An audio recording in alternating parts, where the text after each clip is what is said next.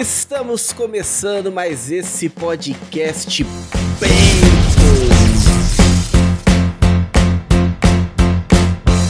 Tudo bem com você? Seja bem-vindo nesse episódio do Bacon Podcast. O meu nome é Lucas e junto comigo estão os irmãos Manzombani, a Fernanda.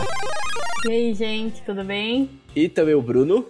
E aí, pessoal, beleza? Hoje a gente vai falar daquilo que a gente mais gosta, então, fiquem ligados aí que o negócio vai ser muito bom. E é justamente por falar daquilo que a gente mais gosta que a gente trouxe aí essa pessoa aí que é especializada, né? Que é o nosso querido Sérgio. Sérgio, seja bem-vindo aí pela primeira vez no podcast Bacon.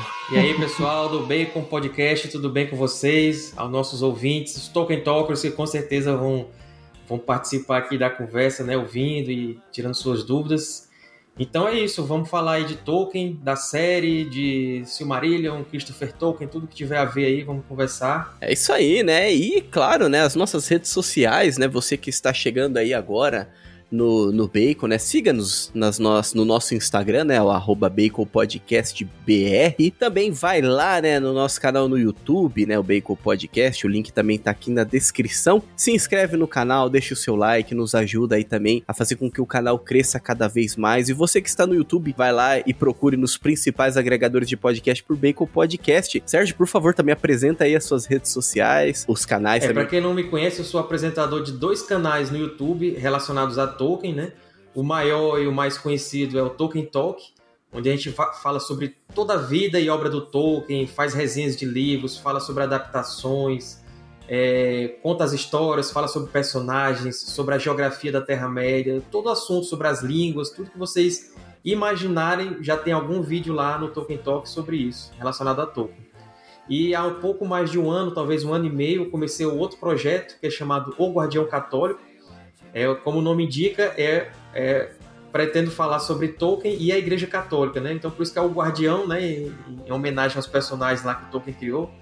É, e católico, porque eu estava sentindo falta especificamente desse tipo de tema aí na internet, era muito pouca gente falando e tal. Então é um canal especializado para falar, abordar os aspectos biográficos do Tolkien que tem a ver com a igreja e também extrair aquele simbolismo cristão que tá tão entranhado aí na obra do Tolkien. Então sigam lá, né? Sigam, se inscrevam lá nos canais o Tolkien Talk e o Guardião Católico. Para facilitar aí também, né, o caminho, pode clicar aí no link, né, que a gente vai deixar aí todos os links aí na descrição desse episódio. E você, né, mais uma vez, você que está chegando aqui agora, o Bacon é esse podcast carnívoro, né? Esse podcast gorduroso, né? Que busca trazer um pouco de sustância para você que gosta da cultura pop, mas está cansado com esse conteúdo aí cada vez mais sem substância. Então seja bem-vindo ao Bacon, o Bacon que é a sua proteína semanal. E também, né, nós estamos aí com uma campanha no Apoia-se, né? Nós é, estamos tendo aí, né, alguns gastos, né, com, com também a produção, né, desse conteúdo aí que você acompanha, né, que você gosta. É, infelizmente gastos em dólar, né, sempre são gastos aí muito muito altos, né? Então por isso nós estamos com essa campanha no Apoia-se justamente para que você possa nos ajudar com aquilo que você puder, seja ali com um real, cinco reais, com um cafezinho, toda ajuda será bem-vinda. Não queremos ajuda para lucrar, muito pelo contrário, apenas para poder manter, né? Não tem, não tem gasto nenhum financeiro com o tempo para preparação, com o tempo para gravação, mas está rendendo um gasto aí com os equipamentos, né? Com aquilo que a gente usa para gravar, enfim. Se você puder nos ajudar, toda ajuda será muito bem-vinda. Se não puder nos ajudar, pelo menos reze aí pelo Bacon, né? Reze aí pela, por esse projeto, né? se não puder, se não puder ajudar com dinheiro, pelo menos dá o like aí, Exato. compartilha, manda pros amigos, né? Divulga o canal. Dá o like, compartilha, divulga, né? Faça com que mais pessoas sejam alcançadas aí pelo Bacon também, né? Muito bem, meus caros nerds, conservadores dessa terra de Santa Cruz. Acompanhe então mais esse episódio do Bacon Podcast.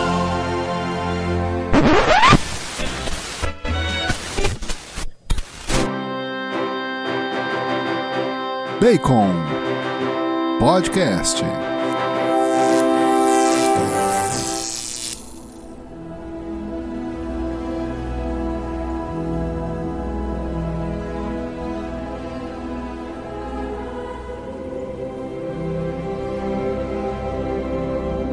Bruno, por favor, dê-nos a sinopse desse episódio. Eu acho que a gente vai fazer o possível para se restringir ao universo do Tolkien fora do Senhor dos Anéis. Porque a gente já falou do Senhor dos Anéis algumas vezes aqui, e se a gente entrar nesse tema, a gente vai continuar falando do Senhor dos Anéis durante horas e horas e horas. Então a gente vai tentar restringir aqui, tentar falar só daquele restinho do universo que é bem pequeno, né?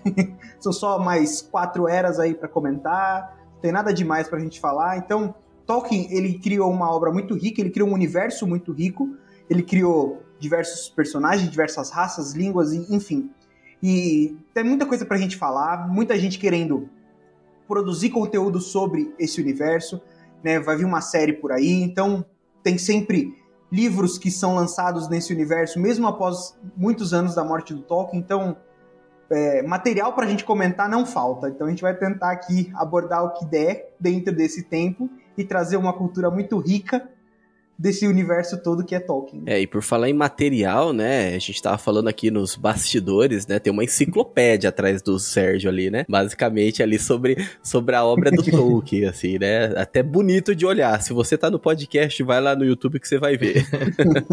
Dando um gancho aí também no que o, o Bruno aí também já introduziu, teve um podcast recente que a gente falou sobre a espiritualidade, né, em O Senhor dos Anéis. O que a gente quer falar também aqui hoje é por conta da série série, dessa série que está em desenvolvimento. A Amazon adquiriu os direitos em 2017, 250 milhões de dólares apenas para ter o direito, para poder é, produzir essa série, né, para poder usar esse nome, enfim. E a, a, Amazon já disse também que tem uma previsão aí de mais ou menos inicial, né, de investimento de um bilhão. Até então sabe-se que são cinco temporadas, né, parece que são 20 episódios por temporada. Salvo engano, tem dois episódios aí que já foram, que já estão prontos, que os dois juntos dá três horas. Então, assim, parece que os episódios vão ser bem longos, né? Vai dar para contar muita história. Mas é justamente por conta disso, né? Dessa série aí que chega em 2022.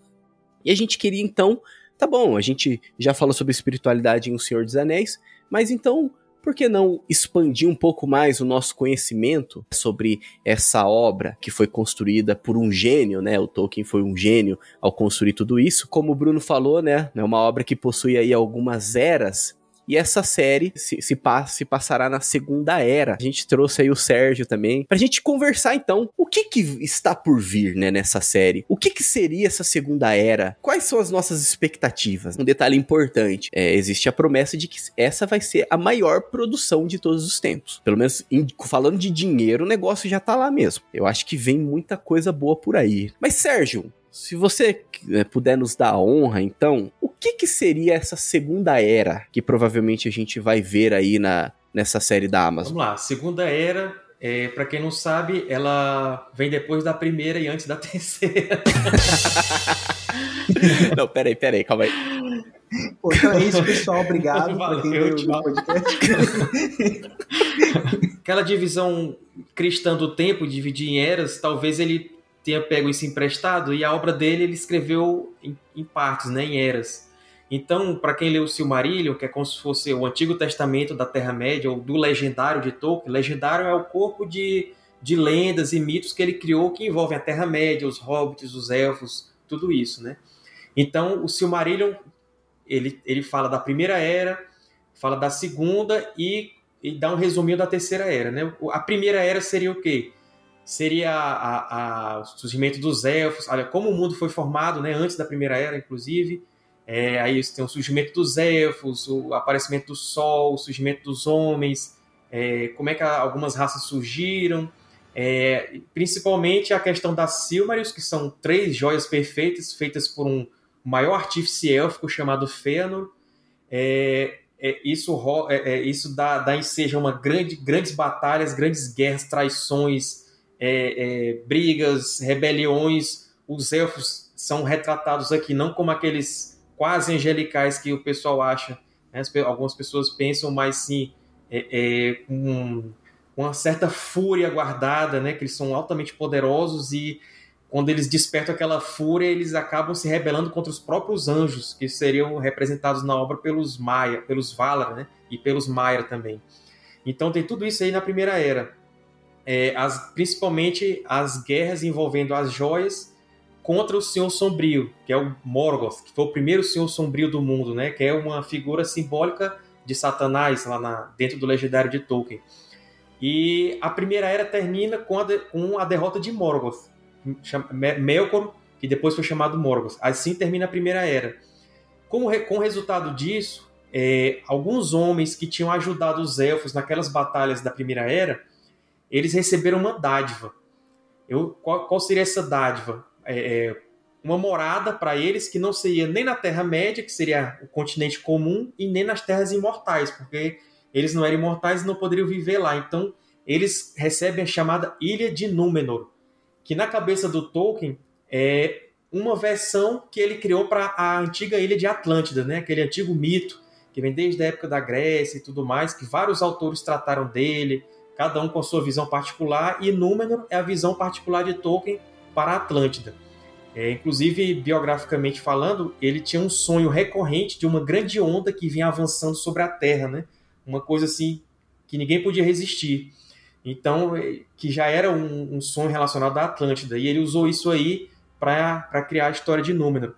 Então, a, a, segunda era basicamente é isso. É como é que a ilha foi criada, os homens que lá se desenvolveram, que se tornaram os mais nobres, altivos e mais desenvolvidos homens do legendário de Tolkien, mas também tiveram uma grande queda, né? É uma, uma queda para o lado sombrio. Então, tudo isso aí é mostrado lá no Silmarillion, num, numa mini obra, num pedaço que é chamado Akalabeth, que é a queda de Númenor. Então, a série da Amazon, eles já anunciaram oficialmente que vai tratar da Segunda Era. E a Segunda Era a gente sabe que é principalmente isso, é Númenor. Isso é, é, é no Akalabeth, mas a gente sabe também que no finalzinho do Silmarillion, onde ele fala da Terceira Era, ele diz o que estava acontecendo na Terra-média naquele período. E o que era que estava acontecendo? Simplesmente o Sauron, que era o braço direito do Morgoth, que era aquele primeiro Senhor do Escuro, o Sauron vai tentar seduzir os elfos porque é ele que queria agora dominar a Terra-média. E ele quer seduzir os elfos para dominá-los e assim ter todos os povos sob seu comando. Então Sauron é, é, ensina os elfos a fazer os anéis de poder. Só que aí depois ele faz o Um Anel, que é o famoso, né, que aparece nos filmes lá, que todo mundo já viu. E esse Um Anel para dominar todos os outros.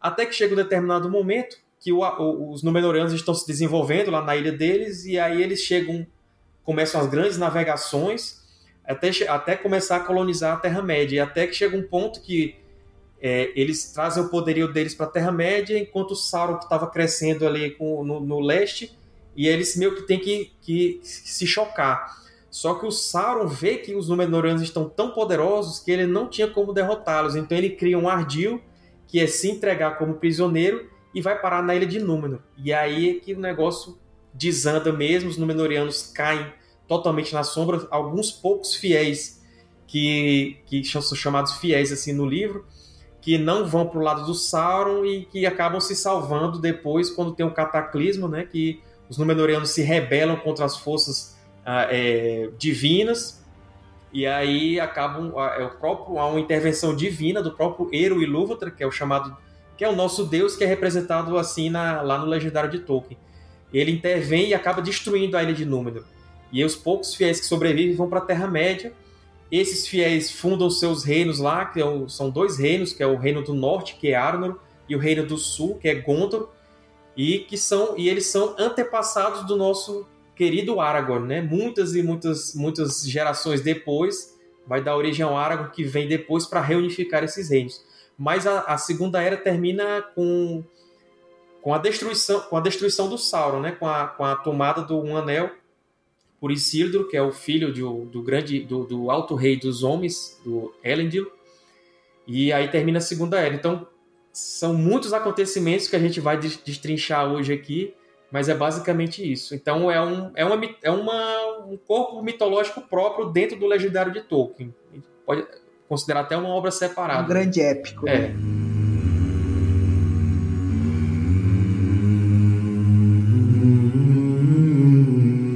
Você, né, ouvinte aí que quando pensa em Tolkien, né, já lembra já dos Hobbits, ou lembra do Senhor dos Anéis, né? Acho que acho que hoje, assim, né, pelo menos se, é, a nossa geração, pensando em Tolkien, acho que pensa em Senhor dos Anéis, né? Acho que nem tanto no Hobbit, né? Mas o Senhor dos Anéis. É, é já é uma, uma era totalmente diferente, né? Se não me engano, a, a, acho que a diferença é de 3 mil anos, né? Uma coisa assim, né? Entre a Segunda Era e a Uhum. Terceira Era. Então já é uma coisa assim, bem antes dos acontecimentos que a gente tá aí habituado, é, que a gente tá acostumado aí, né, no, no cinema, enfim, que acompanhou no cinema. O, o Sérgio, ele foi falando aí de alguns pontos, né, de alguns acontecimentos ali que foram importantíssimos, né, é que o Tolkien, ele era um, um grande estudioso do mito também, né, então, Uhum. é uma coisa que ele sabia fazer muito bem era desenvolver essa realidade mítica, os arquétipos. A gente pode até ver coisas ali na obra do Tolkien que se refletem até mesmo na vida mesmo, né, no cotidiano da gente. Isso é muito bonito, principalmente porque ele era um católico fervoroso, né? A gente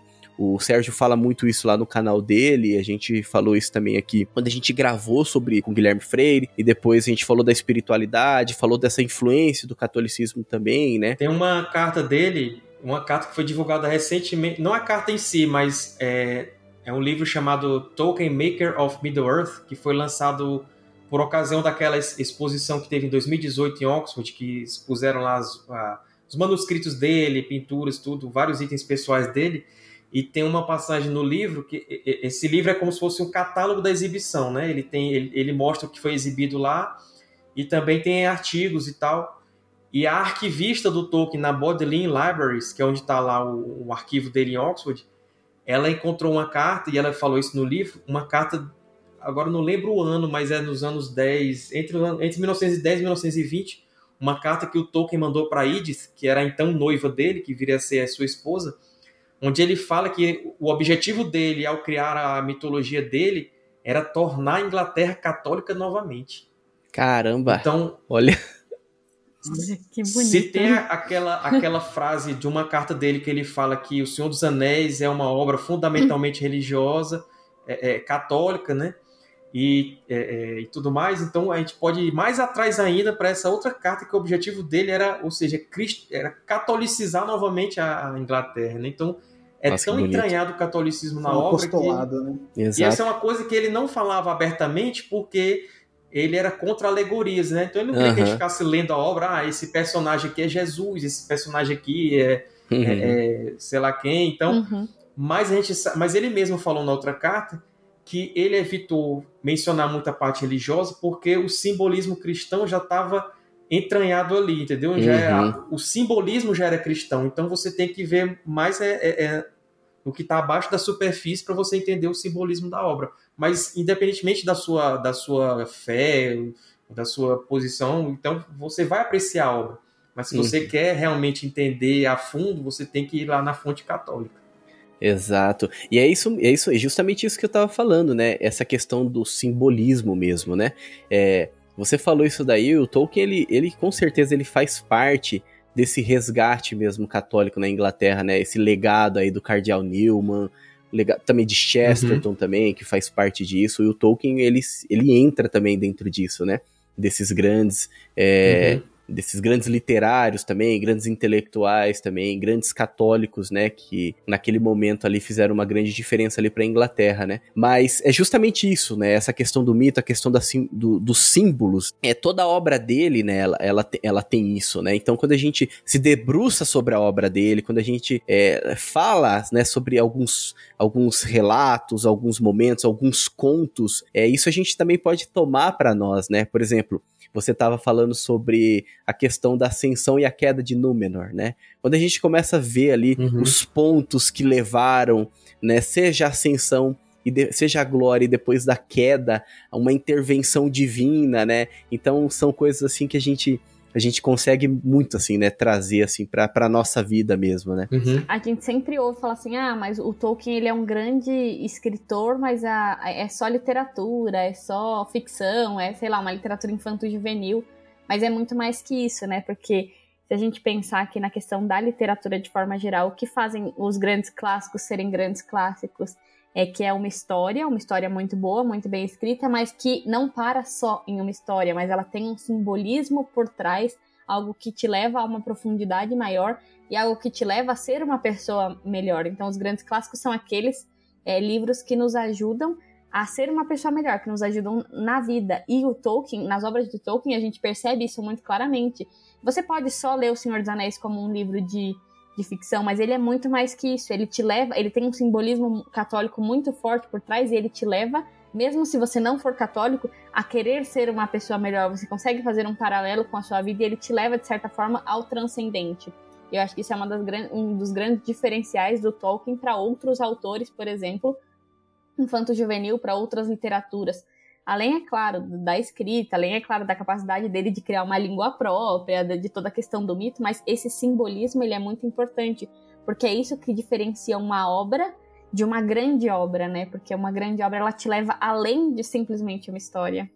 É, é interessante que é, a gente tem essa visão do mito, e, e, a gente já comentou aqui algumas vezes, a gente já ouviu pessoas comentando de que a Bíblia, né, a história do cristianismo, a história de Cristo é o mito por excelência, pela questão de ser um mito que é realidade, né? Muito do que Tolkien falava também sobre isso. Exato.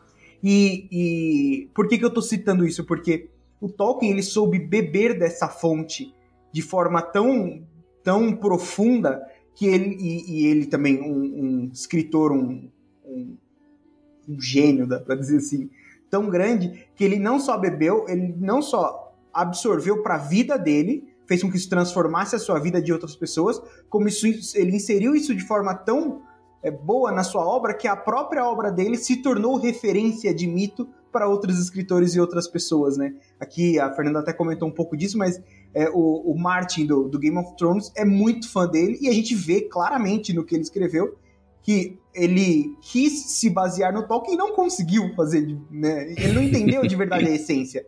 Ele, ele conseguiu criar reinos, mais, né? ele criou lá uma espécie de Númenor, só que ele não entendeu o que de fato era o universo de Tolkien, o que de fato os símbolos por trás daquilo. Ele não entendeu a nova camada cristã que tinha por trás. Então ele encheu a mitologia dele, o reino dele, de depravações, de coisas. É, de, não existe. A, né, as virtudes não estão presentes, os grandes heróis não estão presentes, então ele não entendeu de fato. E mesmo assim, ainda é uma grande obra, ainda é um grande sucesso. Porque mesmo superficial, do Tolkien já é muito bom. Então, é, é incrível isso, né? Porque o cara ele não entendeu, ele se baseou e conseguiu fazer sucesso mesmo assim. Então, imagina se ele tivesse entendido o que, que ele não é. tinha feito.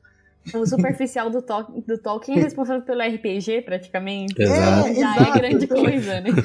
Todo RPG é baseado no que o Tolkien fez, então, assim, não tem como não vir aqui elogiar. Por isso que eu falei que, que a gente vai falar do que a gente gosta. Então, é, até porque, eu vou falar a verdade aqui, o Lucas não falou, mas eu vou falar. Tudo isso aqui é uma desculpa porque a gente queria aprender com o Sérgio mais para poder entender melhor a série que vai vir e poder aproveitar ela melhor. Então eu tô contando a verdade aqui.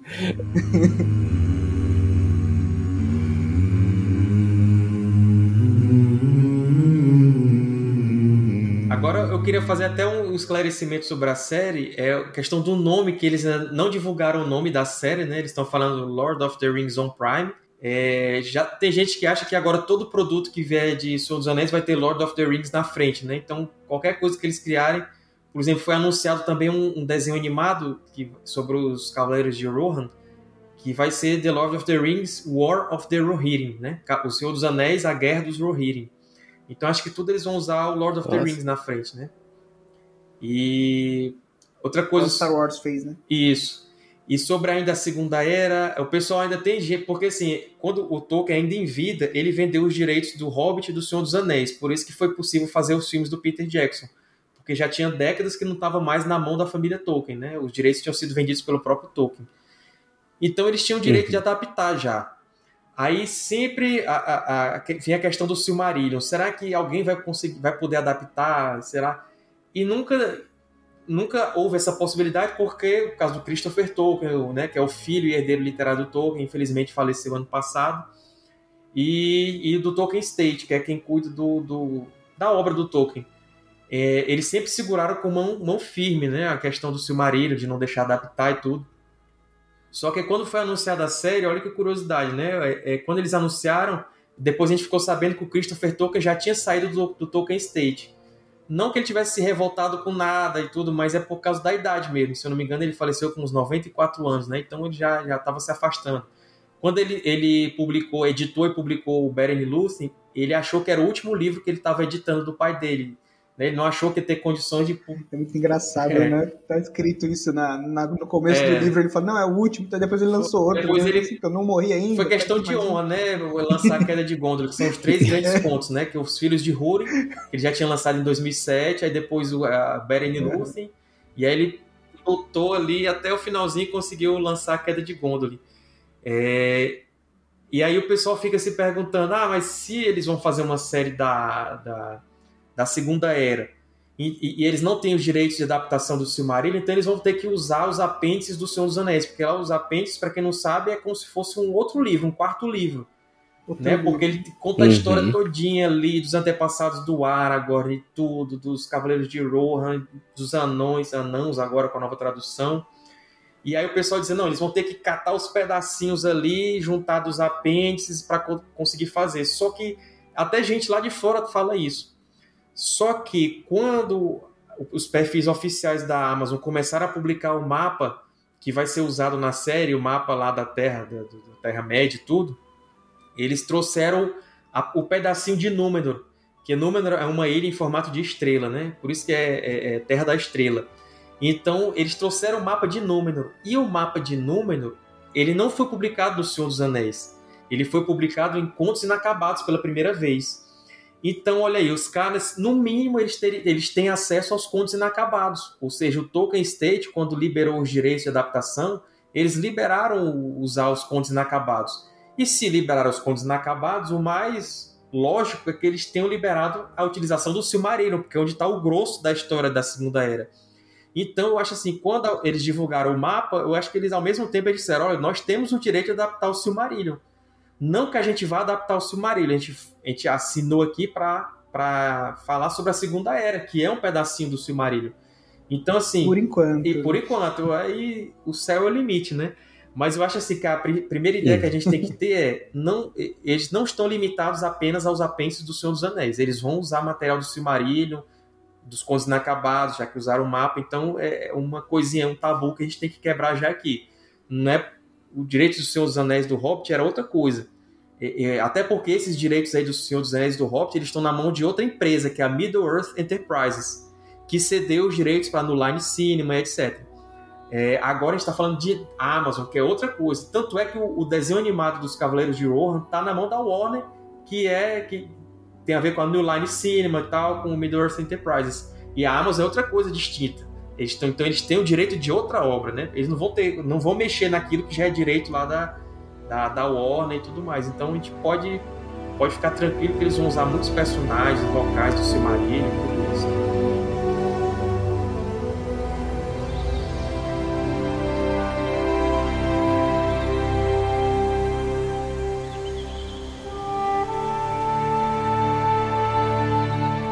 Vocês a gente falar um pouco sobre a Forja dos Anéis, sobre toda aí a história por trás disso, né? Sobre como Sauron enganou, né, todo mundo. Quando o Morgoth, que era o chefe do Sauron, quando ele foi derrotado, o Sauron, ele no primeiro momento, ele se arrependeu, né? Ele se arrependeu e aí quando o representante lá dos Valar, que era o Eonwë, que era um Maia, é uma espécie de um anjo, né? Ele disse: Olha, tudo bem, você se arrependeu, mas você vai ter que voltar lá para o oeste, para as terras imortais, e vai ter que pedir perdão aos Valar. Os Valar são aqueles são os regentes do mundo, né? São aqueles poderes divinos, né? Ou seja, são equivalentes a anjos superiores que Eru e Lúvatar deixou aqui para cuidarem da ordem do mundo. Então ele diz: você vai ter que ir lá e vai ter que pedir perdão e tudo mais. E aí nesse momento ele ele não, não teve força para isso e acabou fugindo, né? Fugiu e desapareceu do conhecimento de todos, dos elfos, dos homens e tudo mais. E foi aí, nesse período, houve aquilo que eu falei, né, do, do, do de Númenor e tal. Os homens foram para lá, ganharam as dádivas como é, é, um poder físico, é, aumento da longevidade, o conhecimento também que eles receberam, capacidade de construir coisas e tudo mais. Então eles ficaram realmente quase que comparados aos elfos nesse aspecto. É, e Sauron foi ganhando poder de novo foi refazendo seus exércitos e tudo mais. Só que o, o Sauron é diferente do Morgoth, que o Morgoth ele gostava mais de enviar os orcs e combater os Balrogs, depois os dragões e tudo mais. O Sauron não, o Sauron ele era mais ardiloso, né? Ele sabia mais ou menos ali usar a malícia dele e tudo, e é assim que ele tenta. Então, quando ele vê o apogeu ali do, do dos elfos na Terra-média, especialmente no reino de Lindon, que era na costa, é, e também lá mais nas montanhas é, é, nevoentas, onde havia o reino de Eregion, que era perto de Moria, né? Moria que todo mundo que assistiu os filmes conhece lá, onde tem a tumba do Bali e tudo. É, o Sauron disse: eu vou, eu vou entrar nesses reinos élficos e vou enganar esse pessoal. E aí ele vai para Lindon, que é onde estava o Alto Rei Gil-galad. E, e, inclusive o arauto de Gil-galad, para quem não sabe, era Elrond, né? Aquele personagem famoso aí que a gente sabe, o meio elfo que aparece no Hobbit, no Senhor dos Anéis. É, então Elrond também era muito importante. E aí Elrond e, uhum. e Gil-galad nem deixam Sauron passar pela porta. Agora o detalhe, o Sauron ele estava disfarçado, né? Ele ainda tinha a capacidade de, utilizar, de, de mudar de forma. E ele, ele, se chama, ele chamou a si mesmo de Anatar, que é, significa o Senhor das Dádivas. Né? Na tradução anterior era o Senhor dos, do, dos presentes e tudo. Então ele vinha com essa promessa de que, olha, eu vou, vou mostrar para vocês. E que era muito belo, né? Isso, era, tipo... belo de se ver e tudo, aquela aparência maravilhosa, né, e tal. E aí chegava prometendo mundos e fundos que eu vou ensinar isso, vou mostrar para vocês o que é belo, vou, vou ajudar vocês a restaurar a beleza do passado e tudo mais. Só que, apesar dos elfos de Lindon não saberem quem era, eles ficaram com o pé atrás e não, você não vai passar aqui, porque eles desconfiaram, né? E qual foi o outro reino onde Sauron tentou, Anatar no caso, foi Eregion, que era onde tinha os, os maiores artífices depois do, da, do, de Fëanor, né? Lá da Primeira Era, que foi o que criou as joias incríveis lá e tudo mais. Então, lá em Eregion, Sauron foi aceito. Então ele bateu lá no portão e com aquelas promessas todas, e aí eles aceitaram ele lá dentro. Ou seja, parecido com o que até que ele fez depois em Númenor, né? Quando ele fingiu que, que se entregou como, como como prisioneiro e acabou refém, ganhando. assim, um prisioneiro. É, isso, um uhum. refém e acabou ganhando a confiança do rei. Mas aqui ele não foi refém, aqui ele foi como com promessas e prometendo mundos e fundos e tal. E realmente ele ensinou muita coisa para aqueles joalheiros élficos, né? Eles, eles chegaram ao seu apogeu de criação, de fazer coisas maravilhosas e tudo, porque no Senhor dos Anéis, no mundo do Tolkien, tem muito assim de você colocar a sua essência e a sua, a sua energia dentro dos objetos que você faz, né? Essa é a magia do Tolkien. Então eles, eles faziam aqueles objetos maravilhosos e tudo. E o, a confecção dos Anéis de Poder, é, o, Sauron, o Sauron prometeu inicialmente o quê? Que os Anéis de Poder fariam com que os elfos pudessem conservar o que é belo, né? A principal é, objetivo era esse. Tanto é que Galadriel, ela tinha o Anel de Poder em Lothlórien, e Lothlórien a gente vê lá no Senhor dos Anéis, que é 3 mil anos depois, como o Lucas falou, é, tá uma floresta intacta ali, linda, maravilhosa e tudo, mágica, né? Por quê? Porque, porque tinha o poder do anel que Galadriel levava ali, que é, foi um desses anéis que, que foram feitos pelos elfos, ainda na Segunda Era. Então Sauron promete isso, né? É um aumento de poder dos elfos e tudo. E, e aqueles elfos que eram Noldor, né? Esses, os Gwaith-Mirden, ou seja, os, os maiores artífices entre os elfos, é, e o líder deles era Celebrimbor, que era nada mais, nada menos do que neto do Fëanor, que já tinha feito aquelas três joias perfeitas. Então eles ficam maravilhados com o conhecimento do Sauron, do Anatar no caso, e, e começam a fazer os Anéis de Poder, entre outras obras maravilhosas e tudo. Só que chega num determinado ponto, quando o, a maior parte do trabalho está feita, Sauron, lá em Orodruin, que é a Montanha da Perdição, o Monte da Perdição, no coração de Mordor, né, que é a Terra Sombria, ele faz o um anel. Ele é chamado de um anel por isso, porque ele é um anel que vai governar a todos os outros. Então, se as pessoas usar, usarem, né, colocarem no dedo os outros anéis, quando Sauron colocasse o um anel no dedo, ele ia controlar todos os outros. E no momento que o Sauron faz, termina de fazer um anel e coloca um anel no dedo, o anel governante, os elfos se tocam daquilo que o, o Sauron não estava esperando que eles fossem perceber. E eles têm aquele. Outra coisa, o poder de telepatia e tudo, é coisa bem é, metafísica e tudo, do, do, poder da mente. E, e aí eles percebem, e no, naquele momento os elfos tiram seus anéis do dedo, justamente porque eles sabiam que se eles permanecessem com os anéis, o Sauron ia conseguir dominá-los, né? A vontade deles e tudo. E aí eles tiram os anéis dos dedos. E teve três anéis que os elfos fizeram escondido de Sauron. Então eles fizeram aqueles sete que depois vão para os anãos e fizeram os nove que depois vão para os homens, mas tinha aqueles três que são os depois ficaram como os três anéis élficos. Esses três foram feitos em segredo. não sei se os elfos já desconfiavam do Sauron, alguma coisa assim, já tinha alguma certa desconfiança, mas eles fizeram em segredo esses três.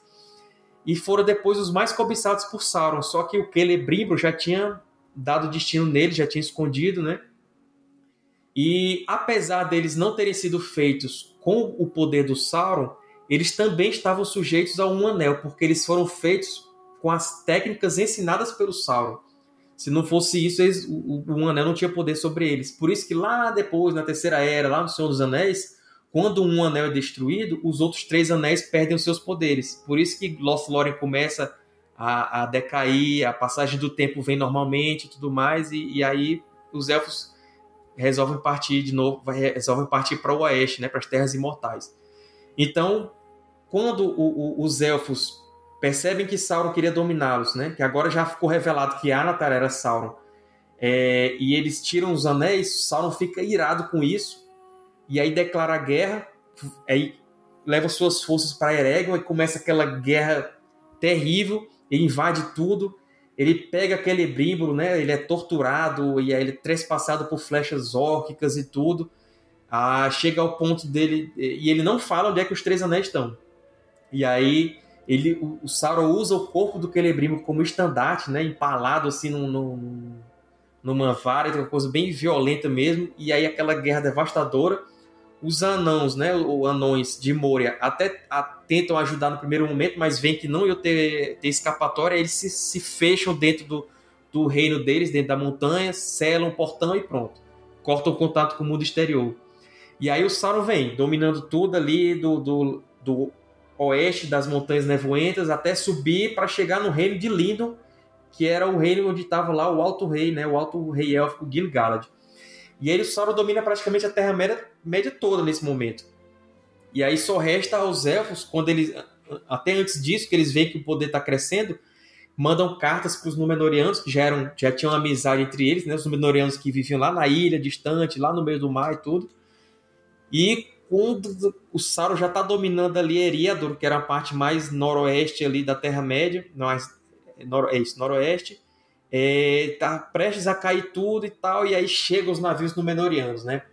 E aí Sauron tem a grande derrota ali na, na, na, guerra contra os elfos. E aí tem um, os homens, né? Os elfos têm um, um, respiro ali de alívio. E aí o Sauron foge, quase que ele é pego ali, quase que ele morre, só foge com a guarda pessoal dele, quase que ele é derrotado ali de vez. E aí os Númenóreanos vêm, salvam tudo aquilo, aquela amizade toda.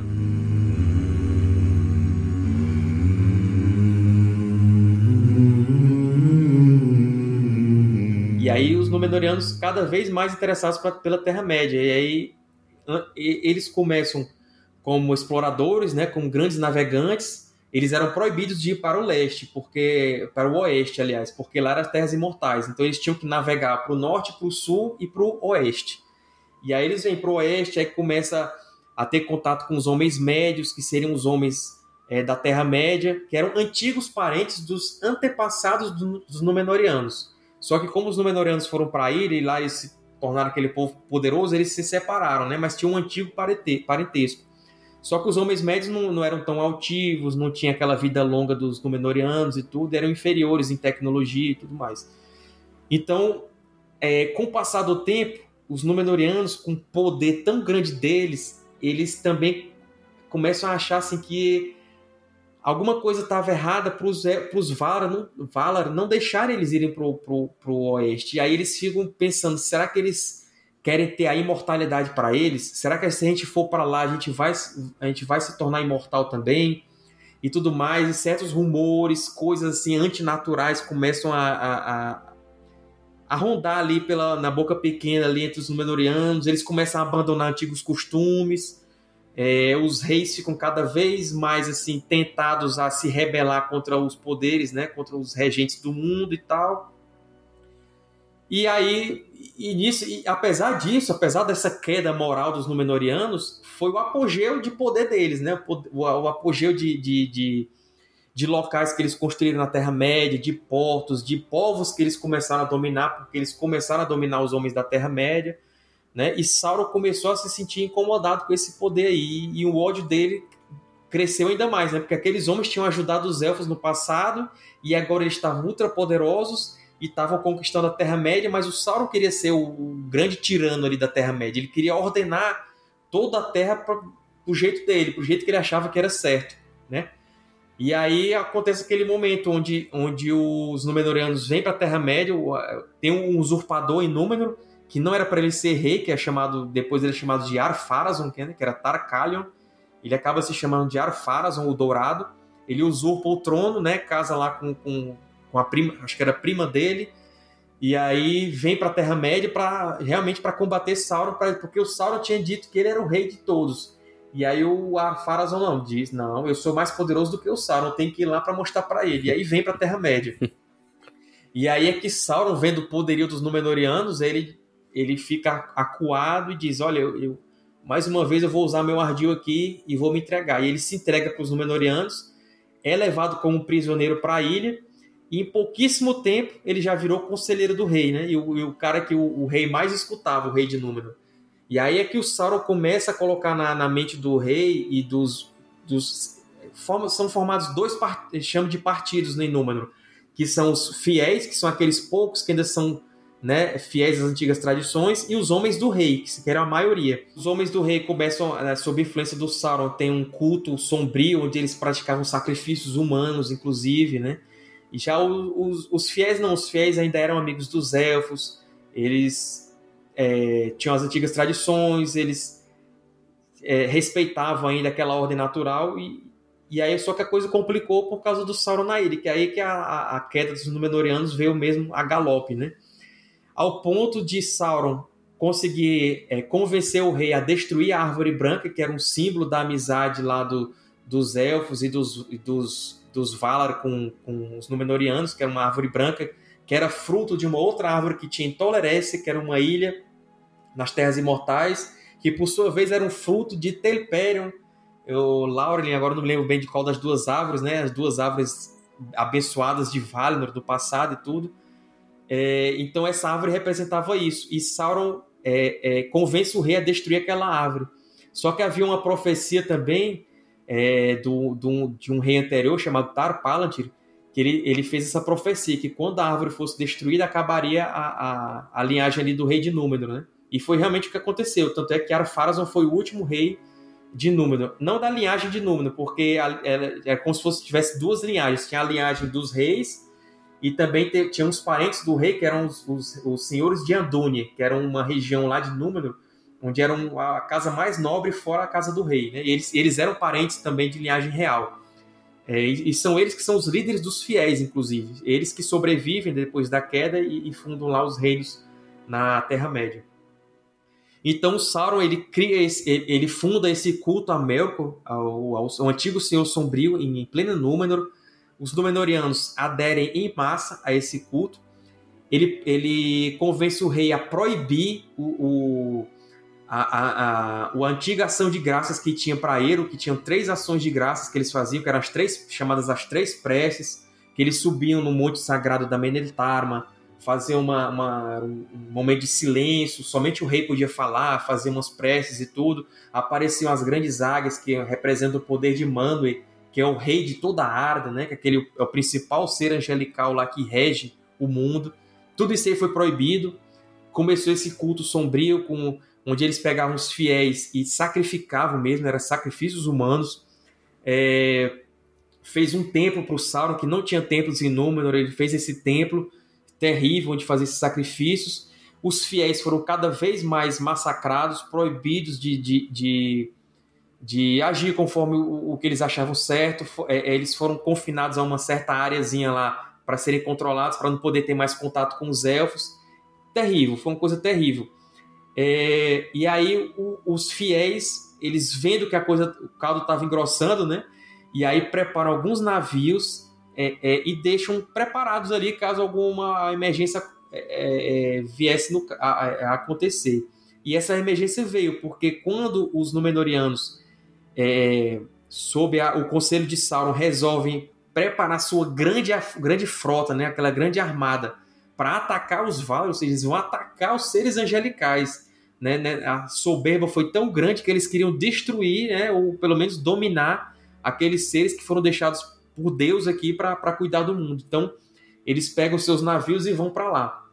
É, é, eles interrompem a proibição que tinha, pisam nas terras imortais, só que não tem nem chance de entrar lá no, na cidade do, dos Valar, em Valinor, porque uhum. os Valar eles apelam a Deus, né, a Eru e e Lúvatar vem e derruba as montanhas sobre eles, eles são soterrados e tal. É, a ilha de Númenor é aberta uma fenda na, no oceano e ela, é, ela sucumbe dentro da fenda, né? Então toda a ilha cai, só, só sobram é, e por isso que é uma versão da ilha de Atlântida, né? Porque Atlântida também era, era, seria uma ilha que afundou, né? Então a versão do Tolkien para essa uhum. é, de Atlântida é isso, né? Para essa lenda. Então assim, então é, eu, so, somente, se eu não me engano, nove barcos dos, dos fiéis que conseguem sair da ilha e são soprados por um vento que vem do, do oeste e conseguem chegar à Terra-média, né? Com, depois de muitas turbulências e tudo. E são esses que vão fundar os grandes reinos do, do, dos homens. É, o detalhe, Sauron, quando foi para Ilha de Númenor, ele estava com um anel, então ele levou um anel, por isso que ele conseguiu ainda mais dominar as mentes dos Númenóreanos, porque o anel tinha esse efeito, né? tinha esse efeito de dominar as mentes dos outros. É, o próprio Sauron ele foi destruído fisicamente na queda de Númenor, né, quando Númenor afundou. Ele teve seu corpo destruído e voltou em forma, em forma de espírito para a Terra-média, onde ele levou mais um período aí para se reconstruir. É, isso não foi o fim ainda da Segunda Era. Ainda tinha, ainda tinha uma batalhazinha para acontecer, né? Que quando foram uhum. fundados os reinos de Arnor e Gondor, é, o Sauron se reconstruiu e aí começou novamente a querer dominar a Terra e tudo, e aí foi feita uma grande aliança, né, que é chamada a Última Aliança de Elfos e Homens, que provavelmente isso aí vai ser o final uhum. da série, né, a gente suspeita, porque é o finalzinho da Segunda Era. e essa aliança durou, salvo engano, sete anos, onde houve algumas batalhas contra o Sauron e tudo, até que houve o cerco a, a Barad-dûr, né, eles chegaram no coração de Mordor, o, a, as forças da aliança, cercaram a Torre Sombria onde Sauron estava, né, e aí a gente vai ver aquela batalha lá que aparece no comecinho da Sociedade do Anel do filme, né? Do primeiro filme lá do sim, Peter sim. Jackson, né? Sim. Tem um momento que o próprio Sauron desce e vai lutar com, contra, contra os aliados. Né? Só que é um pouco diferente, porque é, ele realmente, o Elendil, que era o líder dos homens, e o Gil-galad, que era o líder dos elfos, lutam pessoalmente contra Sauron. É, ambos derrotam Sauron e ao mesmo, no mesmo momento que Sauron mata os dois, né? E aquela cena do Isildur cortando o dedo lá não, não foi daquele jeito, né? O Isildur, na verdade, ele pegou o pedaço da espada que da espada quebrada e, e somente cortou do, da, do corpo caído do Sauron. Não teve aquela cena que ele estava caído e, e, e, dá aquele corte ali, né? Uhum. É, o Sauron já tinha, porque ali no filme quem destrói Sauron é Isildur, quando ele corta o dedo. Mas não, Sauron já estava destruído, já estava morto fisicamente, né? E o Isildur só foi lá e cortou o, o dedo que estava com um anel. E aí esse é o fim da Segunda Era, né? Então, quer dizer, tudo é, envolve Sauron, envolve a, a, confecção dos Anéis de Poder, é, porque o, quando Sauron, é, é, quando ele fez aquela guerra lá com os Elfos, ele tomou os Anéis de Poder, então ele, ele, ele pegou os sete e pegou os nove, sendo que o, os nove ele deu para os homens, que os homens eram mais fáceis de ser dominados, né? E aí ele deu para aqueles grandes reis, feiticeiros, guerreiros, que depois de vários séculos é, portando aqueles anéis de poderes, acabaram se transformando nos espectros do anel. Então os espectros também devem aparecer lá uhum. na série da Amazon, né? Eles são desde a Segunda Era. É, e já os três anéis, eles foram para Gil-galad, aí Gil-galad deu um para o Círdan, aí foi um, um para Galadriel, e aí os três se mantiveram ali é, é, seguros, né? E aí esses, os, os nove ficaram com os Nazgûl, né? No final da Segunda Era, os sete com os anões, os anãos, e os três permaneceram com os elfos, né? E aí, como não tinha mais um anel, ou, aliás, um anel estava com Isildur, e logo depois, ele no comecinho da Terceira Era, Isildur perdeu no, no rio, e aí os, três, os anéis ficaram com seus poderes livres, né? Então os elfos voltaram a usar os três, os três anéis para poder conservar. Tanto é que Elrond usava um e Valfenda também era como se fosse Lothlórien ali na questão de, do tempo parecer que não passar, né? Até o, o, os próprios hobbits, quando vão para lá na época do hobbit, eles, eles não sentem o tempo passar. Né? E na passagem também do Conselho de Elrond, também quando eles estão lá, eles não sentem o tempo passar, né? porque tinha um, tinha um anel de poder ali. Então, basicamente é isso. É, o principal acontecimento realmente é, que eles vão devem mostrar é, é a confecção dos anéis de poder, né? A gente não sabe se a série vai, vai É. querer mostrar toda a Segunda Era ou se eles vão escolher algum conto específico, porque também tem, por exemplo, tem um conto de Aldarion, que é o marinheiro, foi o maior marinheiro de Númenor, que ele tem um conto separado dele. Só que eu acho que para uma série era muito, é muito pouca coisa se eles quiserem adaptar só isso. Então a gente acha realmente que eles vão dar uma visão geral. Uma série dessa proporção, então, né? É, uma série é. com essa É. proporção. Com cinco temporadas e tudo, acho que eles vão querer mostrar realmente toda a trajetória ali de a- ascensão, e a- ascensão e apogeu de Númenor, Sauron fazendo os Anéis de Poder, a guerra contra os Elfos e a decadência, né? A, a queda de Númenor. É quase que um, um prequel do Senhor dos Anéis, né? Que aí já conecta com os anéis também. Pois é. Acho que eles vão fazer a confecção exatamente pra poder conectar com os filmes. né? É.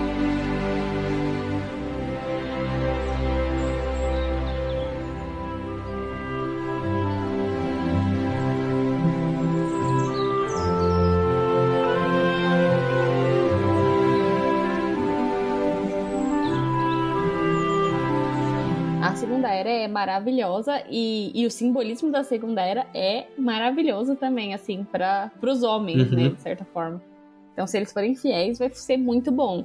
O meu grande medo é eles pegarem essa preciosidade que é a Segunda Era e, e deturparem muito, assim, porque infelizmente a gente tá falando da Amazon que tá pegando uma linha mais progressista, Netflix. de certa forma, ultimamente. É, não, não, se não chega aos pés da Netflix, mas infelizmente a Amazon também tá indo por esse caminho, como acho que todas, né?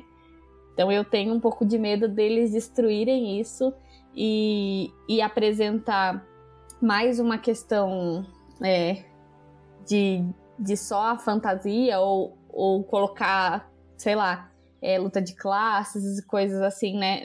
Dentro da, da história do, da Segunda Era. Esse é realmente o meu Se, grande medo. se preocupar mais com representatividade do que com a história em si, né? Com- É, porque É, não sei. Eu tô. Porque a eu não- história, se eles assim, eles não precisam nem nem colocar o simbolismo muito forte, porque até os filmes eles tiraram muito do simbolismo do Senhor dos Anéis. Uhum. E mesmo assim você já consegue ver Tá muita entranhado, coisa. Então né? se eles for é, porque a, é, é, assim, é praticamente impossível você não não colocar. Se eles forem fiéis à obra, já tá ótimo pra mim. Se eles não porque o meu medo é pegar, sei lá, pegar a história do Tolkien e transformar num Game of Thrones, Uhum. entendeu? Da vida, que é, é eu possível. não tô tão é pessimista nesse sentido, porque eu acho que o, o exemplo do The Mandalorian na Disney mostrou que se eles é, não exagerarem, se eles pegarem e mantiverem o que é o cerne da obra clássica, arrebenta. Uhum. Então, Sim. eu acho que talvez por ser uma série, por eles que eles,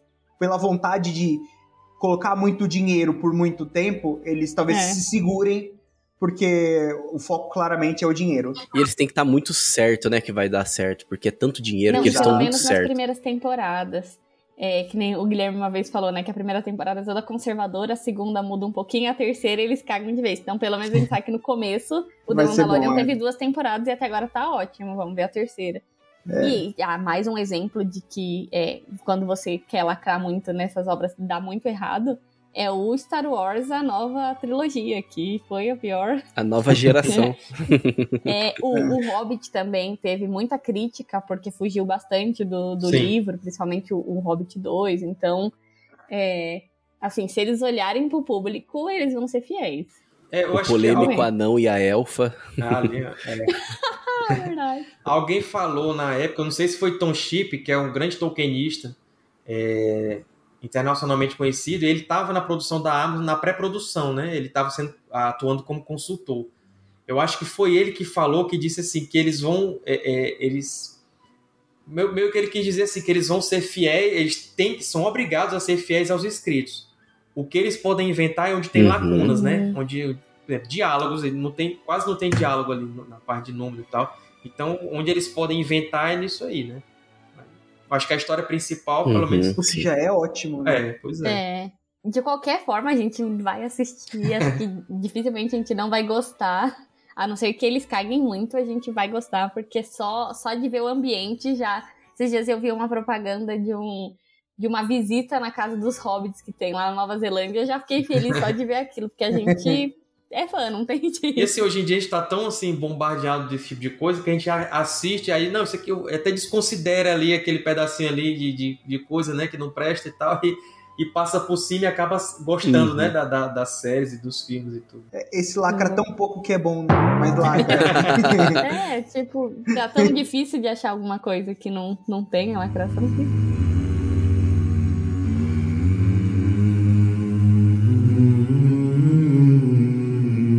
só queria fazer um, um comentário, porque desde que a gente começou a falar sobre Númenor, eu tô pensando isso e, e assim, eu não sei se vocês também têm essa visão, não sei se alguém já leu algo sobre isso aqui, eu, eu tô falando da cabeça, então pode ser que eu, eu tô inventando, a, reinventando a roda, ou pode ser que eu tô viajando. Mas eu, eu não, não conheço tão a fundo, mas dá a entender que Númenor foi baseado, claro, em Atlântida, mas também que como um bom inglês, ele pensou em Avalon ali também na hora de desenvolver essa ilha, né? Ele também pensou, trouxe um pouco dessa, dessa mitologia que já fazia parte do país dele e também se baseou um pouquinho naquela na- no, no, no povo pré-diluviano ali para trazer essa questão do- desse povo que vive mais e que depois cai, esquece de Deus, né? Dá a impressão que assim que para pensar ne- nesse povo ele trouxe tanta referência boa porque por isso que não tem como dar errado, né? É, dentro do Legendário, não sei se vocês conhecem a capital de. Capital, é, a capital e principal cidade de Tolerécia, né? Que é aquela ilha, a ilha solitária, que ficava na chegada ali de, do- de- das Terras Imortais. O nome da, da cidade era chamada Avalone, né? Baseada justamente em Avalon, dos mitos arturianos, né? E tem muita questão de, de- do, do rei que vai voltar, né? Por isso também tem, tem a ver com, com o Legendário de Tolkien, né? O Aragorn pode ser mais ou menos inspirado aí na lenda arturiana por causa disso também. Daquele rei que vai É, voltar. Essa impressão que eu tive. é. E é, e é muito interessante porque toda a história aí, né, da Segunda Era, você foi narrando aí também, Sérgio. E a gente, quando a gente pensa num anel, né, a gente não tem como não trazer uma, fazer uma comparação com essa questão toda do pecado e tudo mais, né? Uhum. Mas Sim. é muito, é muito profundo assim você vê toda essa história, seja ali da da forja, né, dos anéis, depois daquele povo sábio e que vivia muito mais, né, e que, enfim, assim, um povo desenvolvido, enfim, e a forma que, que entra a queda, né, a forma que, querendo ou não, entra essa questão da corrupção mesmo, né, então, toda essa história, né, Eles não entendem que a morte era chamada de dádiva dos homens, né? Então eles não entendem que era uma dádiva. Por que, que é uma dádiva? Porque os elfos, na verdade, eles eram imortais enquanto durasse o mundo. Então, se o mundo acabasse amanhã, os elfos acabariam amanhã também, porque a, a alma deles está ligada ao mundo. Assim como a alma do- dos Ainur que entraram aqui, dos Valar e dos Maiar, né? Era o mesmo destino. E os homens não. Os homens é, é uma dádiva porque eles não têm que ver a passagem do tempo, é, eles têm o seu apogeu e aí depois eles pegam e, e- e saem do mundo. Então, ele- supostamente, eles vão para um, um lugar melhor, né? Ou para perto de Eru e Lúvatar, não sei. Isso aí o Tolkien nunca falou. uhum, Mas eles não viam como uma dádiva. E já os elfos viam a vida dos homens como se fosse uma dádiva, né? É, por isso que é chamada dádiva dos homens. E eles não souberam reconhecer isso. Tanto é que os Númenóreanos, eles, o, o costume antigo era de entregar a vida no auge do, do- do- da virilidade, né? Então, quando ele um pouquinho antes de começar a decadência do corpo, ele já de, de bom grado, não era suicídio, né? Mas eles já viam que tinha chegado a hora e, e meio que deitava lá e digo, não, tá bom, já vivi o suficiente. E aí a vida se esvaía, né? E aí eles iam pro, primeiro para um, um lugar reservado nos palácios de Mandos, lá no oeste, e de lá eles saíam do mundo e iam para esse supostamente outro local que Ilúvatar preparou para eles. E depois, quando, quando o Númenor foi se corrompendo, corrompendo, corrompendo, eles ficaram tão apegados à vida, até de forma artificial. Eles, eles até Tolkien meio que compara os Númenóreanos aos egípcios, né? Que aquela questão da morte, de fazer as múmias e não que os Númenóreanos fizessem no, no múmias, né? Mas a, a questão de, do tratamento da morte, da, de tentar esticar aquilo ali, uma vida artificial e tudo. E aí os, os reis Númenóreanos começaram a, a, a, morrer com o cetro na mão. Então, uma coisa que não acontecia antes, né? Que já que ele passava o cetro quando ainda estava viril e tudo, para o seu sucessor. E eles começaram a se agarrar à vida cada vez mais. Só que era uma vida amoral, né? Ou então uma vida decaída. Não era mais aquilo é, que os Númenóreanos tinham antes, Uhum. que eram praticamente equivalentes aos elfos, né? Então tudo isso aí é uma coisa que a gente pode tirar Exatamente. da queda de Númenor. Sim, essa que, toda a questão da corrupção, né? Toda a questão do poder, né? Então, é um anel também do poder que domina aqueles que se deixaram também se corromper pelo poder, né? Querendo ou não. Porque ainda, ainda existe, até mesmo em Númenor ali também existe aquele povo fiel, né? Uhum. Isso é legal. Porque ainda existe aquele povo fiel, depois é o povo fiel que depois dá é, segmento ali em outros povos também, que a gente vai a gente vai ver ali também na terceira era, né? E, uhum. e depois também é um povo que depois derruba Sauron também, né? Isso. Então, que vem justamente desse povo fiel, né? São eles mesmos que depois derrubam Sauron, derruba ali o poder do anel, e depois a corrupção ainda humana continua, né? Porque o anel, ele não é destruído naquele momento, né? E assim, existe uma longa história pela frente que a gente já viu já nos livros, no cinema, né? Seja ali o Hobbit, o Senhor dos Anéis, que o anel que no momento que era para ter sido destruído não foi destruído, depois corrompeu muitas outras pessoas ali, né? Cara, você lê as obras de Tolkien, você, é, enfim, assistir é, os filmes, enfim, O Senhor dos Anéis, né? O Hobbit também é muito bom, tem muita coisa legal assim, mas é, igual a Fernanda falou, né, tem muito, tem muitos símbolos ali que, que, não, que eles não conseguem tirar, mesmo nas produções, né, mesmo no cinema. Uhum. Então, assim, é muito bom assistir, porque é algo que a gente já falou também nesse podcast uma vez, quando você tem contato com a obra do Tolkien, você sente que tem algo que vai além daquela obra, né, isso é muito bonito, assim. Você sente que, caramba, é como se você tivesse descoberto um tesouro ali que será que mais alguém descobriu ou só eu, né? Uhum. Nossa, quando você. Eu lembro quando eu também assisti O Senhor dos Anéis, eu olhei assim falei, me espantei, falei, nossa, tem algo que tem algo que eu não tô enxergando, tem algo que tá além ali do que eu tô vendo nesse filme, não é possível. Esse filme é muito diferente, tem algo muito diferente. Quando você lê os livros também você percebe que transcende muito, né, que vai muito além. E esperamos, né, que que a Amazon ela tente se aproximar, pelo menos, né, dessa é, linha. Sim, a gente espera. Eu acho assim que, é, como Tolkien, a, a, maior referência dele era o mito verdadeiro, como o Bruno falou, né, que é o cristianismo e tal, a história de Jesus, é, a verdadeira mitologia, os verdadeiros mitos, os verdadeiros contos de fadas são ecos daquela história verdadeira, daquele mito verdadeiro, né? Então, o próprio C.S. Lewis, antes, antes de se converter, ele adorava a história de Balder, que era um deus nórdico que ressuscitava para salvar as pessoas e tudo mais. Depois que ele reconheceu que a, a verdadeira beleza estava em Jesus Cristo, que ressuscitou para no, nos salvar. É, então o Tolkien tinha muito disso, que os mitos eles têm que ser para ser verdadeiros, para ser puros e, e ter algum valor, eles tinham que ser reflexos daquele mito verdadeiro. Né? Então, por isso que também o Tolkien admirava a cultura nórdica, quando ela fazia referência a, a, esse mito que, entranhado na humanidade, porque a gente sabe assim que são vários os meios que Deus age para chegar nas pessoas, né? Não necessariamente ah, vou ter que ler só a Bíblia. Não, você tem que ler a Bíblia, mas se você ler, por exemplo, um Senhor dos Anéis, você vai chegar a Deus se você for se aprofundar naquilo ali. Então, são é, chamados a, a, a ecos ou sementes do verbo, né? São, são coisas assim que vêm de inspiração para alguns povos, alguns autores e tudo, e tudo mais, que refletem aquela verdade última, né? Então, era muito nisso que o Tolkien pensava.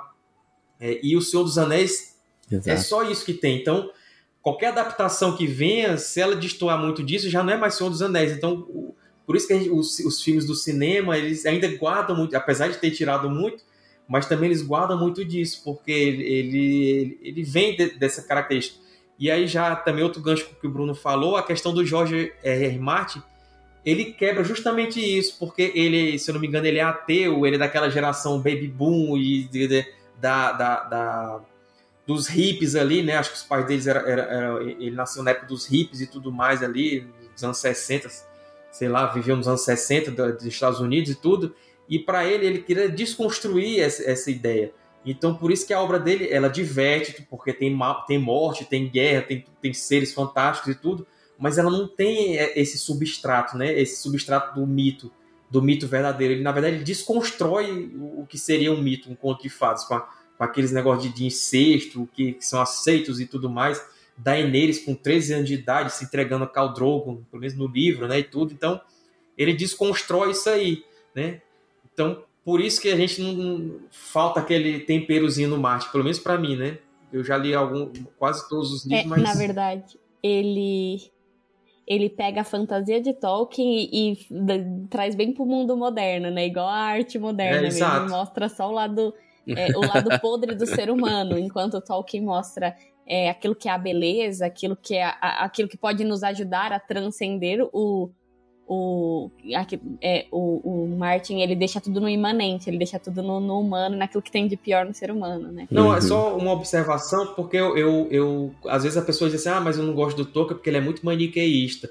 É o bem é sempre bem e o mal é sempre mal, mas então a pessoa leu errado o Senhor dos Anéis, porque você tem Boromir, você tem Gollum, você tem as fraquezas do Frodo, então são seres humanos Até a corrupção ali... humana, né? Exato. Exato. Então, uhum. você você, você sabe quando a pessoa é boa, quando ela é ruim, mas aquela pessoa boa também tem momentos ruins, a pessoa ruim também tem momentos bons. Tem tanto então... corrupção quanto redenção. Né? Exato, né? você encontra tudo Exatamente. isso ali, né? Então é muito verossimilhante, né? O que o Tolkien colocou nas histórias. A gente falou muito da referência é, católica que tem no Tolkien, né? Então, só nessa, nessa conversa que a gente teve, só falando da Segunda Era, a gente encontra uma grande referência ao Gênesis, uma grande referência à doutrina católica, mas também a gente encontra grandes referências da literatura, é, dos mitos, dos, dos, contos de cavalaria, dos mitos locais, da, do folclore local, de certa forma, né, da Inglaterra.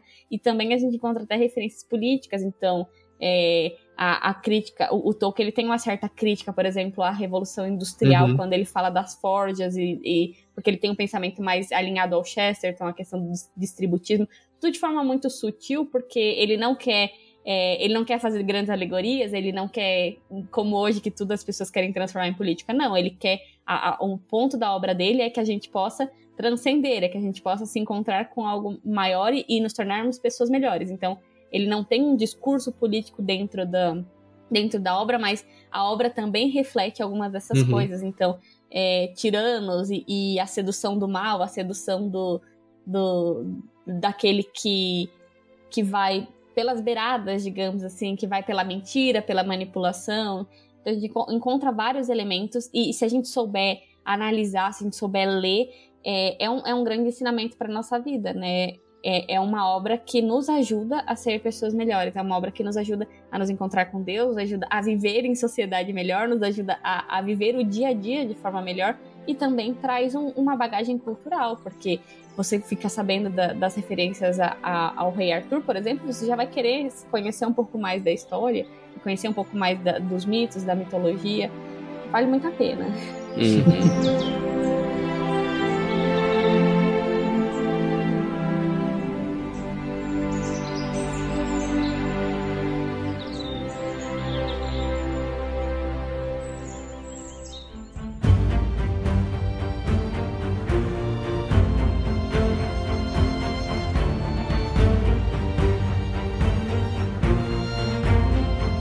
Muito bem, então estamos concluindo mais um episódio do Bacon Podcast.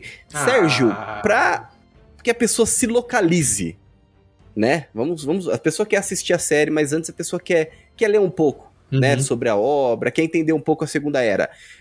Quais são as leituras que você indica? Ah, com certeza o Senhor dos Anéis, os apêndices, né, para quem leu lá, ah, não tô com preguiça de ler aqui, pô, volta lá nos apêndices que vai ter lá, algum material, e principalmente o Silmarillion, né? Quando o, a, segunda, a segunda grande parte do Silmarillion vai refletir bem o que a série vai mostrar. E que quiser se aprofundar mais ainda, vai para os contos inacabados, que também tem muita coisa lá sobre a Segunda Era. Basicamente é isso. Mas lê o começo do Silmarillion, que é a coisa mais linda do mundo. Não percam essa oportunidade também. Ele também leu o Hobbit, leu o Senhor dos Anéis, leu, leu tudo. é isso aí. Eu acho que o Tolkien Talk tem umas playlists que fala diretamente sobre a série. Tem, né? tem. Todo mês. Fala sobre. Todo mês tem um vídeo lá tem, né? só sobre a série. Às vezes é muita. É, cinco elfos que devem aparecer, cinco reis de número que devem aparecer, cinco locais, cinco cidades élficas. Então, a gente está especulando muito ainda, mas uma especulação embasada, né? É, tudo que da Segunda Era. Então, o que deve aparecer? É, eu acho que foi mês passado, foi mês retrasado. Eu soltei um vídeo. Será que os magos azuis vão aparecer na série? Porque há chance disso acontecer. Então, então né? Os perdidos. então, todo mês a gente tá lá. E quando tem alguma novidade, realmente, assim, tipo, como eu falei aqui em off para vocês, quando a gente fez, quando saiu a foto lá da foto oficial de uma imagem da série, a gente ficou duas horas falando só sobre essa foto, né? É a mesma coisa quando saiu a sinopse oficial e tudo. Então, sempre que tem novidade, a gente está tentando abordar lá no canal mais rápido e mais completamente possível. Né? E se você quiser também essa visão que transcende um pouco a obra, né, que vai além também, essa visão também mais católica, também tem o outro canal, né? Também você vai lá no, no Guardião Católico que você vai encontrar ali também vários vídeos falando sobre os elementos de catolicismo na obra do Tolkien, sobre o, os personagens, enfim, tem muito vídeo, tem muito conteúdo. É, é um, é um canal assim que eu quero passar esse conteúdo. Se Tolkien já é um conteúdo de nicho específico, imagine falar de Tolkien e da igreja, né? Então é uma coisa mais específica ainda, né? Porque, é, como eu falei aqui pro Lucas no começo, é, é, é uma coisa que eu tava sentindo falta, né? Inclusive, até uma, uma, uma, pequena reclamação, que eu sou membro da Tolkien Society, da Mythopic Society, que são as duas maiores aí sobre Tolkien e os Inklings, é, há uma, uma parcela deles aí que estão querendo meio que, que esquecer um pouco do catolicismo na obra do Tolkien e tudo mais, diminuir um pouco essa, é, essa coisa que para o próprio Tolkien era tão importante, ele chega a dizer que tudo que ele sabe na vida foi por causa da fé na qual ele foi, ele foi criado, né? Então, olha a importância que tem a religião na vida dele, na obra e tudo. Então, o Guardião Católico, apesar de, de pequenininho ali, né? É, eu quero deixar mais é para como referência mesmo, tudo. Muita coisa ali do Guardião Católico, é, até confesso, e sei lá, se não é novidade, que não vem da minha cabeça, é uma coisa muito estudada, que eu pego autores especializados sobre isso e venho trazendo esse conteúdo aí para quem tem interesse, né? É um conteúdo realmente bem específico, bem especializado, tem obras só sobre isso, que às vezes até grandes tokenistas eles só, eles só arranham a superfície, eles não entram muito, né? Então você tem que ir para autores que realmente se aprofundam nesse aspecto. E eu estou tentando lá, é, seguindo os passos aí do grande padre Paulo Ricardo, né, que já tem dois excelentes cursos aí sobre isso. Até, uhum. o, é, até o, alguém falou aí no começo, né? Por que, que a gente tem que ler Tolkien, não sei o quê. Até o Papa citou Tolkien uma vez, né? Tem até um vídeo lá no Guardião Católico, onde eu coloquei lá a homilia onde ele cita Tolkien e tudo. Então é bem interessante. Quem quiser saber aí quem é Jesus Cristo na obra, tem vídeo, tem vários vídeos lá sobre isso, né? Será que era uma pessoa? Será que é mais de uma pessoa? É, a confissão de Boromir, né? Foi, eu, eu fiz questão de ser o terceiro vídeo do canal, porque é, é importantíssimo esse, é, é, esse simbolismo aí do Boromir, né, da, da, da, questão do sacramento da confissão e tudo. Então, é, o Lembas, né, que já, você já tem até um conteúdo aqui no Bacon Podcast sobre a questão do Lembas e da Eucaristia, também tem um vídeo lá sobre isso, onde eu abordo tanto a parte metafísica quanto a parte linguística mesmo, porque tem tudo a ver, tanto linguística quanto a parte do significado tem tudo a ver com a Eucaristia, né, a questão do Lembas. Então, quem quiser se aprofundar, quem tiver curiosidade, né, como o padre Paulo Ricardo diz, é usar a chave católica para destravar a obra do Tolkien. Então é isso que eu tento fazer lá. Não só a obra, mas a vida também. Tem vídeo sobre o padre Francis Morgan, que foi o tutor do Tolkien, né? Ele criou o Tolkien ali depois que a mãe dele faleceu. Tem sobre o oratório de Birmingham, que foi importantíssimo na vida e na formação do Tolkien. Muita coisa lá aí sobre esse assunto. É, é, um, é um conteúdo mais reduzido, ele é só um vídeo por semana, mas é um vídeo feito aí com todo carinho aí na, quase que eu fico doido perdendo os últimos cabelos que eu tenho na minha cabeça, porque eu fico, eu tenho que produzir oito, tenho que produzir vídeo demais por mês, mas a gente vai até onde conseguir. Né? Muito bom, muito bom. Então, os links aí também tá na descrição, né? Tenho certeza que você não vai se arrepender, principalmente você que é nosso ouvinte, né? Com certeza você vai se apaixonar por esse canal aí. Se você gosta de Tolkien, né? Se você acompanha a gente, provavelmente você gosta de Tolkien, né? Você gosta da obra, enfim e catolicismo. Então, acho que é o melhor caminho, né? E é realmente, como eu já falei algumas vezes aqui nesse podcast, Sérgio, esse é um legado que você tá deixando, né? Um bem muito grande que você tá deixando aí pro catolicismo no Brasil, pros nerds católicos também. Olha, no já Brasil, teve tá gente tá que perguntou se eu era padre, já estão querendo saber se eu sou padre. eu não sou casado e tudo, mas obrigado aí o pessoal que assiste, obrigado pela deferência aí do Lucas, o pessoal do, do Bacon Podcast aqui que que está me, me, cedendo esse espaço para falar com vocês. E sempre que quiser me chamar aí, a gente arruma um horáriozinho aqui, a gente faz aí, conversa de novo. É, a série sai no próximo ano, né? Então a gente já pode aí pensar no próximo encontro. É, sim. Exatamente. Muito obrigado, viu, Sérgio? Muito obrigado você que nos ouviu até esse momento. Você também pode nos encontrar nas redes sociais, também o, link também vai lá no YouTube, se você ainda não foi, se inscreve, deixa o seu like, que já será de uma grande ajuda para nós. Agradeço você que nos acompanhou até esse momento. Fique com Deus e que a força do bacon esteja com você.